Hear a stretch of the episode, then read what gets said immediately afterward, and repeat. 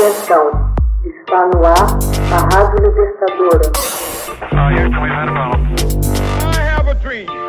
Assim sendo, declaro vaga a presidência da República. Começa agora o Hoje na História de Ópera Mundi. Hoje na História, 1811. Venezuela declara independência da Espanha.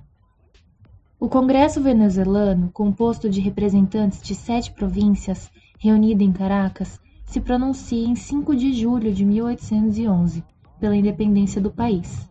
É a insistência de dois independentistas, Francisco Miranda e Simão Bolívar, que define a decisão do Congresso. A Venezuela seria o primeiro país do continente a conquistar a independência. Entretanto, a guerra contra os colonizadores espanhóis prosseguiria até junho de 1821.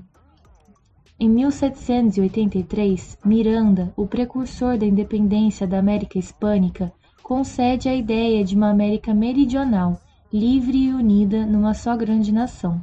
Homem de milícias desde cedo, serve ao exército da Espanha, deserta e embarca no navio norte-americano rumo a Havana para fugir da Inquisição condenado por ler e publicar livros que falavam do direito dos povos à liberdade. Na Espanha, conhecera as ideias de Voltaire, Rousseau, Locke, Montesquieu e outros. Posteriormente, participaria nos Estados Unidos da Guerra de Independência. O próprio presidente John Adams escreveu em suas memórias: Não tem nos Estados Unidos, nem no mundo inteiro, ninguém que conheça melhor e com maior precisão cada uma das batalhas travadas contra a Inglaterra que Francisco de Miranda. Com essa experiência, inicia a luta pela libertação da Venezuela. Parte para a Europa a fim de conhecer melhor o inimigo e definir a estratégia. Na França Revolucionária, Miranda aperfeiçoa sua destreza comandando unidades do exército francês e de lá escreve para os venezuelanos: Concidadãos, é preciso derrubar esta monstruosa tirania. É preciso que o controle da autoridade pública volte às mãos dos habitantes e nativos. Depois de uma tentativa de invasão para libertar a Venezuela, Miranda se encontra com Bolívar, que carregava sobre os ombros a responsabilidade de dar vida aos moribundos, soltura aos oprimidos e liberdade a todos.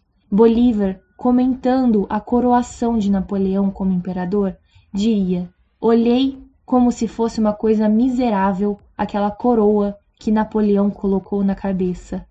Mas isto me fez pensar na escravidão do meu país e na glória que caberia a quem o libertasse. Em Caracas, já em 1810, Miranda, Bolívar e outros revolucionários conseguem instaurar uma junta patriótica e no dia 3 de julho de 1811 começam os debates. Que nos importa que Espanha venda a Bonaparte seus escravos ou que os conserve, se estamos dispostos a ser livres? dizia Bolívar. Vacilar agora seria nossa perdição. Proponho que uma comissão do seio deste corpo leve ao soberano Congresso estes sentimentos. Em 5 de julho de 1811, selou-se a independência da Venezuela. Nesse dia, os membros da Junta Patriótica convenceram todos os congressistas, menos um, a declarar independência da Venezuela do jugo espanhol. Este fato marcou a fundação do Estado venezuelano. No entanto, Miranda, que havia recebido o título de generalíssimo e recebido também poderes absolutos para defender a nova pátria, foi derrotado, rendendo-se em São Mateus em 25 de julho de 1812. Ele morreu no cárcere de La Carraca, na Espanha, em 24 de julho de 1816. Morria também, de forma prematura, a Primeira República. Bolívar encarregou-se de defender Porto Cabelo, mas fracassou e fugiu para Cartagena, de onde escreveu o Manifesto de Cartagena. Conseguiu recursos humanos e materiais para começar a chamada Campanha Admirável, que se iniciou com a tomada de San Antônio del Táchira em 1 de março de 1813 e culminou com a entrada triunfal em Caracas em 7 de agosto de 1813 era o reconhecimento de Bolívar como grande estadista e estrategista. Surge uma nova república que controlava todas as províncias, menos Guaiana e Maracaibo. Bolívar derrota os espanhóis que se haviam refugiado em Porto Cabello. Porém, um caudilho espanhol adepto da monarquia, José Tomás Boves, passa a comandar um poderoso exército. Boves se aproxima de Caracas. A crueldade dele era lendária e a população de Caracas migra para o Oriente. Seguiu-se uma série de batalhas em que não havia um vencedor certo.